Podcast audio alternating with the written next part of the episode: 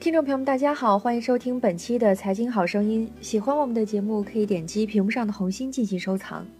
短视频行业难出第二个 Papi 酱。互联网行业经常出现这样一个现象：某个领域起来的时候，用户端的正常需求很容易在一些变形信号机制扭曲下，引发入场者巨然增多，供给侧短时间内产能重复甚至过剩。短视频行业已经出现了一些这样的苗头。某平台美食类的账号数量在一年不到的时间里翻了十倍有余，而根据某投资人在朋友圈的说法，过去两个月已经看了不下五十个号称要做短视频垂直平台的 BP 了。这也是类似短视频创业是否泡沫化这样的讨论开始出现在看内容项目业内圈子里的原因。短视频虚火症行业，尤其是从业者们的忧虑，并非是空穴来风。微观层面上，伴随着内容创业者群体的不断涌入，分摊到每个内容播放量的增长渐缓，这点玩家们冷暖自知，已经有些感受。而从宏观来看，根据 Truster Date 的数据显示，用户消费短视频使用时长占总时长比例，在八月份达到了百分之六点九的峰值后，就出现了下滑。随后三个月，该比例分别只有百分之六、百分之六点五和百分之六点一。而相关的 MAU 增速等数据走势也开始趋平。国内内容市场内生性特点太过于强烈，消费力向来以人口规模作为基础。类似快手、美拍、秒拍这种规模的短视频平台，在未来的出现概率，随着移动互联网整体渗透率增速减缓而降低。毕竟没有大块空白的消费人群，能成为新平台的崛起的潜在土壤了。当一个领域的基础设施建设进入相对稳定阶段，而用户的使用场景迁移速度看起来又趋向于缓和的时候，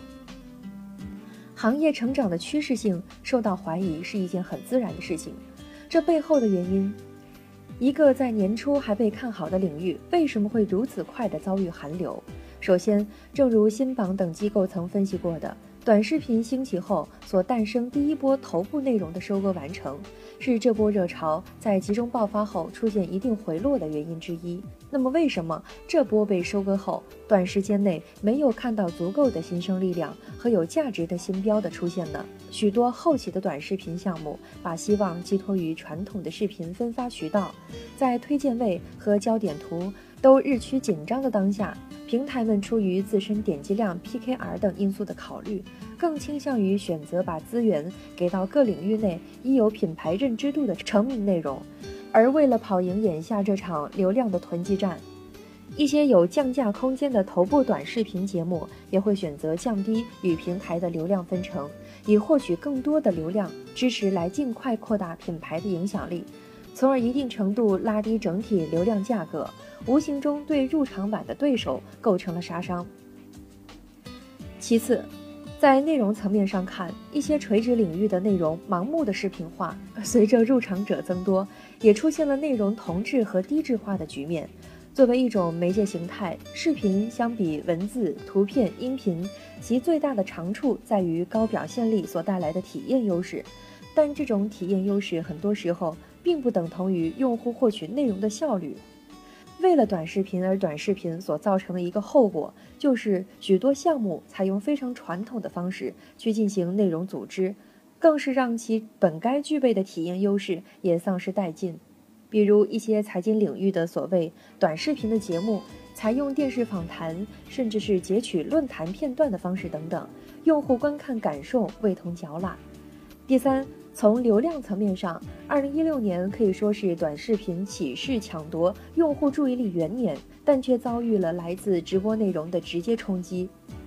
根据 Talking Date 的数据，在过去一年，直播类平台的用户增长覆盖率增速接近了百分之二百五十，远高于短视频平台的百分之六点三。在两者具有相当比重的重叠使用场景，同样争夺用户碎片化时间的背景之下，此消彼长，直播对短视频流量的分流很明显。第四，作为整体的短视频产业链，目前还处在蓄能的早期阶段，所产生的利润还经不起产业链上各环节的瓜分。在整体投资环境不景气，因而看重项目盈利能力的当下，加上严重的同质化现象。资本的相对谨慎也就很好理解了。短视频的增量空间，尽管如此，我依然看好短视频产业在二零一七年的发展。首先，从大的背景看，视频是互联网技术实现媒介进化绕不过去的一环，文字到图片到音频再到视频的进程不会被打断。而短视频则是这种进化过程里内容适应碎片化消费环境的一个平衡性产物，它所蚕食的是长图文、直播等媒介形态内容的使用时长，用户的需求不可能出现倒退。同时，短视频是连续性而非跨越性的机会，和此前的其他几种媒介形态一样，它依旧是生产、消费异步。和直播等相比，这种异步结构让短视频内容可以被反复无损消费，并带来更强的商业化可控预期。这也意味着此前的媒介应用和商业场景中的一部分可以平移过来。其次，电视渠道持续崩塌所带来的红利和广告潮流逐步转向。二零一五年，中国电视广告的收入在大部分媒体大幅度提高。价格的前提下，依然出现了百分之十点三一的跌幅，收入总额为一千一百四十六亿元。二零一六年的相关数据还没有出来，但肯定还在跌。那么流失的这部分会去哪里？正如笔者此前在《流量赢家付费未来内容创业的这一年》一文中提出，短视频将成为继长视频后电视渠道持续崩塌的又一大受益者。这种红利体现在内容、内容人才。用户时长三者的变化流动上，以及这些流动综合反应后广告投入潮流的转向。有人会质疑短视频目前看起来尚显薄弱的商业化能力，但需要明白，广告作为一种零和效应明显的收入模式，其分配流动方向自从大众传播诞生以来，始终伴随着媒介形态和载体的进化而变化。尽管这种流向的变化具有一定的滞后性。但对于一种新兴的渠道和形态，套用某句俗话说，广告主可能会迟到，但从不会缺席。过去一年半，Facebook 的广告一直保持着近四成的增速，其中移动端的视频广告在数据算法支撑下，被认为能有效影响那些尚处在对产品形成认知和意见形成阶段的消费者，已经成为一种高增速的主要原因。第三。直播将有可能在接下来退潮。作为短视频争夺用户碎片化注意力的竞争者，直播行业在2016年整体经历了过于快速的扩张，很可能因为找不到支撑其持续扩张的应用场景而出现退潮。这对于短视频在流量层面上重获增量空间，无疑也会是一个利好的因素。短视频的2017年猜想。再说说个人对于二零一七年短视频行业的一些判断：一、商业化引发洗牌。二零一七年商业化所引发的洗牌会挤掉短视频这个领域的很多泡沫，无法把内容产品滋养成网络节点的流量，会成为无效流量。头部内容凭借自身囤积的流量池，能吃到足够的广告转移红利，许多腰部内容和垂直大号会转向电商等尝试。而没有很多城市起家就是小型影视制作公司的 BGC 团队会退回到原有单纯的内容制作方角色，给人打工度日，而挤不进以上三类生存者行业的团队只能沦为炮灰。而对于短视频究竟在商业化哪个逻辑环节发挥作用，在接下来的一年可能也会发生位移。此前很多短视频后面还放图文，是把图文当做视频内容的一种补充。而未来一些信息点比较艰深，用视频传播可能并无效率可言的领域团队也会出现，也会出于泛娱乐化效应，开始把视频作为一种科普知识的引流手段，来吸引尽可能多的用户来消费图文。二国有资本继续入场，这里有个大背景：国有资本对新媒体的投入。只要是方向清楚的赛道，还会至少持续三到五年。二零一六年，离视频的横空出世被视为国有资本大举进军短视频领域的典型事例。事实上，早在大概四年多以前，就有地方国有媒体集团动用过以资本手段打造资讯短视频垂直平台的心思，只不过因为当时各方面条件受限，没能最终落到实际层面。如今天时地利人和各方面条件俱全，短视频作为媒介形态的方向又前景清晰，国资的陆续入场自然水到渠成。即使眼下做较大规模的平台已经希望渺茫，但做一个中小型有地方或者领域特色的短视频平台，或者通过收购几个有知名度的内容生产团队，扮演一个面向大型分发渠道的内容提供商角色，都有不小可能。三传统 MCN 遭遇考验，MCN 其实对业内来说已经不新鲜了。作为短视频产业链上的重要一环，其热度也在2016年伴随着行业的兴起而引发更多人的关注。但在接下来一年，他们有可能会受到更大挑战。作为全球最著名短视频 MCN 的 MakerStudios，在2016年年中因为自我造血盈利能力不足而被迫进行了一轮大规模裁员。值得注意的是，尽管 MakerStudios 陷入泥泞，但其签约的 PewDiePie 却依旧人气高涨，甚至创下了自身走红程度的新高。出现这种矛盾现象的根源在于，传统中介型 MCN 生意经的前提就是对大平台流量有足够垄断力，基于这一垄断基础的流量订单再分发来推火旗下的内容，本质上很难产生流量增量。在国内。由于渠道在过去一年的持续碎片化，流量垄断在短期内会变得更困难。当然，比起美国同行，国内 MCN 在电商领域的有益探索，会成为他们确保自身在产业链上获得理想位置的利好。对中介型 MCN 带来另一挑战的，则是逐步出现的内容型 MCN。二零一六年，Papi 酱推出的 Papi Tube 就是基于一个大的 IP。用自身吸附的流量去带动一些子项目，在内容产业天花板有限的情况下，大号做横向扩张，把流量拆分给一些垂直小号的情况，在未来一年可能会更多出现。四全民爆款可能性减少，难有新的 Papi 酱。在一种媒介形式或内容品类的开局阶段，总有个别项目能成为尽可能大范围内的爆款。一方面，用户的兴趣和注意力更易在新形态的开端被集中；另一方面，也是因为相关利益方需要树立新标杆内容的人物，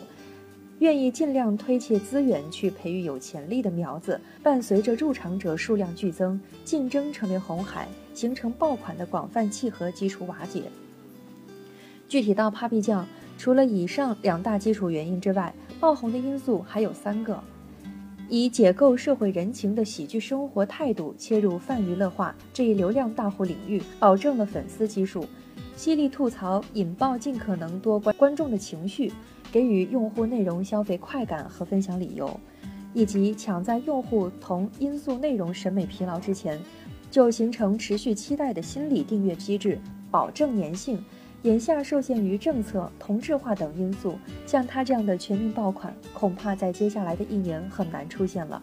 五，网综因素影响短视频。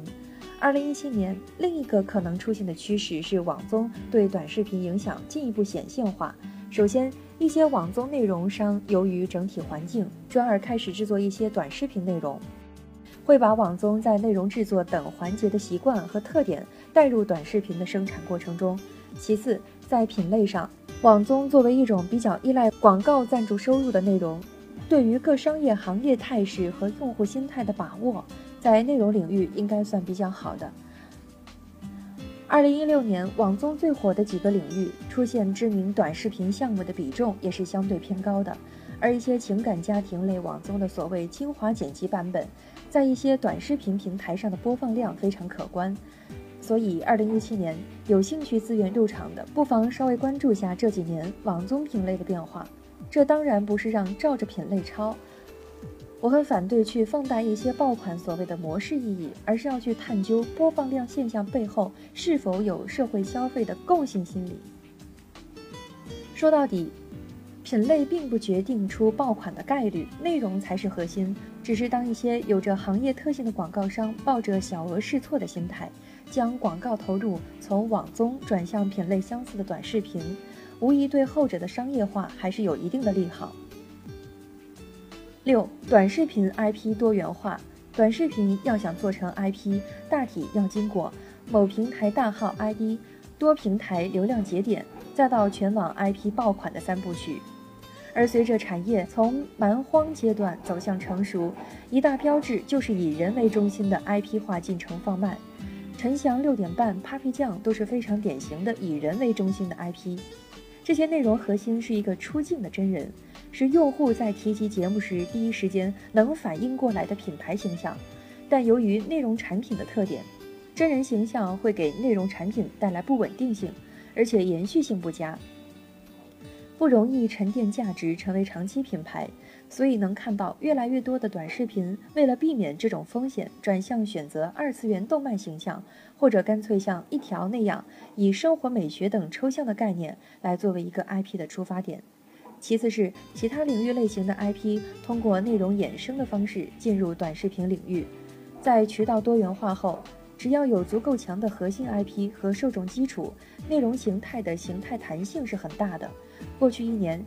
一些在以前会被视为跨界的行为，正在越来越多的出现。比如像鱼肚白等漫画起步的团队，开始做一刻钟左右的动画系列片；包括像相声这样典型的音频类消费内容，也随着流量资费的不断下降，而转而成为用户移动端视频消费的对象。所以在二零一七年，还会有一些热门 IP 和内容种类从其他领域切入短视频。让行业的 IP 生态显得更多元。七，媒体人光环祛魅，符合年轻人胃口的表达更重要。以前有一些行业文章反复告诉我们，过去一年有多少知名媒体人投身短视频创业并获得融资，但这并不意味着他们的创业项目本身获得了成功，而更应该是他们在媒体时代所形成的个人 IP 吸收资源能力的结果。以创业者的身份来说。过去的积累当然重要，但其中最能帮助他们在创业路走更远的，还是他们媒体经历所锤炼出的说故事的能力。说故事能力到底有多重要？举个侧面例子，眼下繁多的电影剪辑拆分类短视频，到底哪些可以算原创？业内大体认可的一条标准是拥有重新配写的解说台词，这就是一种基于说故事能力的再创作。但仅有这种能力还不够。在稀缺资源已经从内容供给端转到需求端的当下，还需要能有年轻人说故事的角度，包括视频本身的吐槽自黑体质、信息点密集性和深浅度的结合拿捏等等。内容有了魔性，才能获得传播势能。新的内容机会可能在哪？